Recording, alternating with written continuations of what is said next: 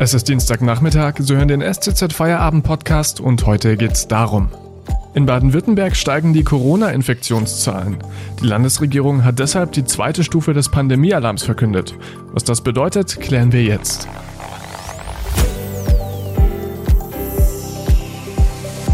Am Mikrofon Felix Ogrisek, hallo.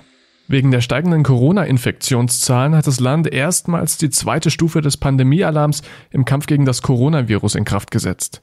Dazu haben sich Ministerpräsident Winfried Kretschmann und Sozialminister Manne Lucha am Dienstag auf der Landespressekonferenz geäußert. Unser Politikredakteur Arnold Rieger hat sich das Ganze angehört und mit ihm wollen wir jetzt über diese zweite Stufe des Pandemiealarms sprechen. Herr Rieger, was bedeutet denn diese zweite Pandemiestufe?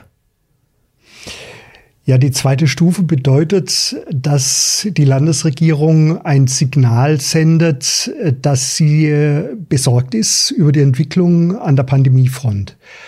Ähm, zweite Stufe bedeutet auch, dass man jetzt äh, sozusagen stärker appellieren will an das Verantwortungsbewusstsein der Menschen und aber auch die Kontrollen etwas verschärfen will. Ähm, ganz konkrete, einschneidende Maßnahmen gehen mit dieser zweiten Stufe nicht einher. Man muss sagen, es gibt drei Stufen. Äh, da hat man sich im vergangenen Sommer darauf geeinigt, je nach Lage an der Pandemiefront ähm, sozusagen ähm, das Gefahrenszenario, das Gefahrenbild äh, der Bevölkerung deutlich zu machen mit diesen drei Stufen. Wie ist es denn zu dieser verschärften Einordnung gekommen? Nun, in den letzten äh, Tagen und Wochen hat es äh, in verschiedenen Städten und Landkreisen einfach eine erhöhte Zahl von Infektionen gegeben. Ähm, Im Landkreis Esslingen zum Beispiel oder in der Stadt Mannheim äh, sind die Zahlen so angestiegen, ähm, dass es da einfach äh, einen gewissen äh, selbstgesetzten Schwellenwert überstiegen hat. Man nennt dies Inzidenz, diese Sieben-Tages-Inzidenz bedeutet, äh, die Zahl der ähm, Corona-Fälle gemessen an 100.000 auf 100.000 Einwohner. Ähm, mittlerweile beträgt diese Inzidenz äh, landesweit 16,2, wenn ich es richtig weiß, also über 16. In einigen Kreisen, ähm, in Esslingen zum Beispiel, ist man aber bereits beim doppelten Wert. Ähm, und deswegen hat man hier sozusagen äh, eine, Warnlampe, eine Warnlampe angeschaltet.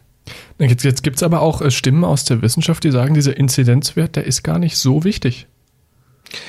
Ja, die gibt's. Ähm, da ist vor allen Dingen der Bonner Virologe Professor Streeck zu nennen, äh, der gestern Abend wieder in den ARD ähm, sozusagen eine äh, etwas entspanntere Haltung propagiert hat, äh, zumindest äh, dafür plädiert hat, nicht nur auf die Zahlen zu achten, sondern auch darauf, ähm, welche ähm, Folgen dann so eine Erkrankung hat. Und bei den allermeisten Menschen, so sein ähm, Argument, bei den allermeisten Menschen führt es eben nicht dazu, dass sie ins Krankenhaus müssen oder dass sie gar sterben daran, sondern da verläuft die Krankheit milde. Und äh, deswegen hält er dafür, dass man äh, vielleicht etwas lockerer damit umgeht. Das stößt allerdings in der Landesregierung äh, auf entschiedenen Widerspruch, ähm, wenn man den Sozialminister, den Gesundheitsminister darauf anspricht. Ähm, dann wird er geradezu wütend, ähm, weil er das als ähm, Einzelmeinung äh, äh, bezeichnet ähm, die eigentlich sein Bestreben, ähm, die Bevölkerung zu mehr Vorsicht zu bringen, äh, konterkariert. Sagt Arnold Rieger, unser Politikredakteur der Stuttgarter Zeitung. Wir sprechen gleich weiter, vorher gibt es ein bisschen Werbung. Wenn Ihnen dieser Podcast gefällt, denken Sie bitte daran, ihn auf Spotify oder iTunes zu abonnieren, damit Sie keine weitere Folge mehr verpassen. Wenn Sie die Stuttgarter Zeitung zusätzlich unterstützen wollen, dann geht das am besten mit einem STZ Plus Abo. Das kostet 9,90 Euro im Monat und damit bekommen Sie Zugriff auf alle unsere Inhalte. Außerdem ist das Abo monatlich kündbar. Unterstützen Sie Journalismus aus der Region für die Region. Dankeschön. In Baden-Württemberg steigen die Corona-Infektionszahlen. Am Dienstagmittag hat die Landesregierung deshalb die zweite Stufe des äh, Pandemiealarms verkündet. Und darüber sprechen wir mit Arnold Rieger, dem Politikredakteur aus der Stuttgarter Zeitung. Herr Rieger, Sie haben gerade schon erklärt, dass diese zweite Pandemiestufe eigentlich mehr so ein erhobener Zeigefinger der Landesregierung ist, der zu mehr Vorsicht mahnt. Was würde denn dann bei der dritten Stufe passieren? Gibt es dann einschneidende Maßnahmen? Ja, da gibt es offenbar ähm, einen ganzen Katalog von Maßnahmen. Ähm, wenn man den äh, Herrn Luca, also den Gesundheitsminister, darauf anspricht, dann sagt er, ähm, das könne er gar nicht alles vorlesen. So viele Maßnahmen könnten da ergriffen werden. Ähm, ich denke, die Landesregierung wird ähm, situationsabhängig darauf reagieren.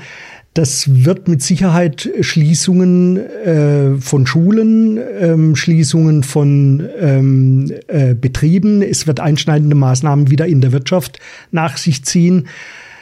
Ähm, was äh, aber bemerkenswert ist, ein neuen, einen neuen Lockdown, also das komplette ähm, Lahmlegen von Wirtschaft und Gesellschaft, das soll damit allerdings nicht verbunden sein. Was sieht denn äh, die Landesregierung momentan als den größten Infektionstreiber? Nun, mein Eindruck ist, ähm, man äh, weiß da selbst nicht so richtig, ähm, äh, wie die Ursachen sind. Man sieht natürlich äh, das private Feierverhalten, gerade in den Städten ähm, spielt es eine große Rolle.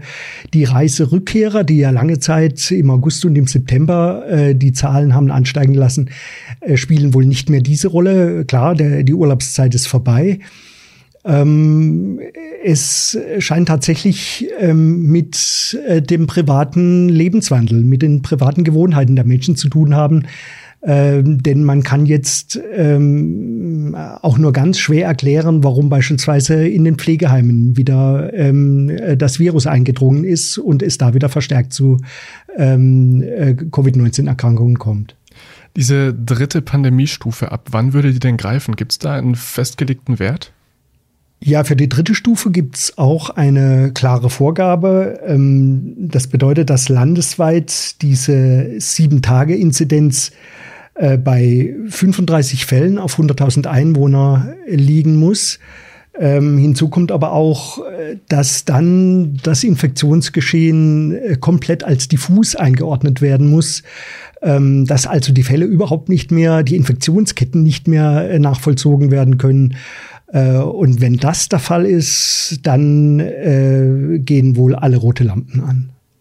Sie sind ja unser Korrespondent im Landtag und hören sich dementsprechend oft an, was ähm, unser Ministerpräsident Winfried Kretschmann und seine Kollegen ähm, planen in Bezug auf die Corona-Pandemie. Wie schätzen Sie denn dieses Krisenmanagement ein? Ich kann es unterm Strich äh, nur äh, sehr positiv bewerten. Äh, ich verfolge das seit es losging mit der Pandemie, also seit Ende Februar. Ähm, man hat vielleicht an der einen oder anderen Stelle etwas überzogen, aber das ist einfach ähm, der Vorsicht und der Unsicherheit geschuldet, weil man anfangs nicht wusste, wofür das alles hin. aber unterm Strich ist es ein sehr besonnenes, ähm, vielleicht ähm, auch äh, manchmal etwas langsames Krisenmanagement. Äh, die Bayern, die halten sich ja immer zugute, dass sie ganz schnell reagieren. Ähm, aber wie gesagt, äh, unterm Strich sind wir ganz gut durchgekommen. Und dafür spricht auch, dass äh, die äh, große Mehrheit der Bevölkerung ähm, die Maßnahmen mitträgt. Sagt Arnold Rieger aus dem Politikressort der Stuttgarter Zeitung. Danke fürs Gespräch. Bitteschön. Und das war der STZ Feierabend für heute. Wir hören uns wieder morgen am Mittwoch, wenn Sie mögen. Bis dahin bleiben Sie gesund. Tschüss.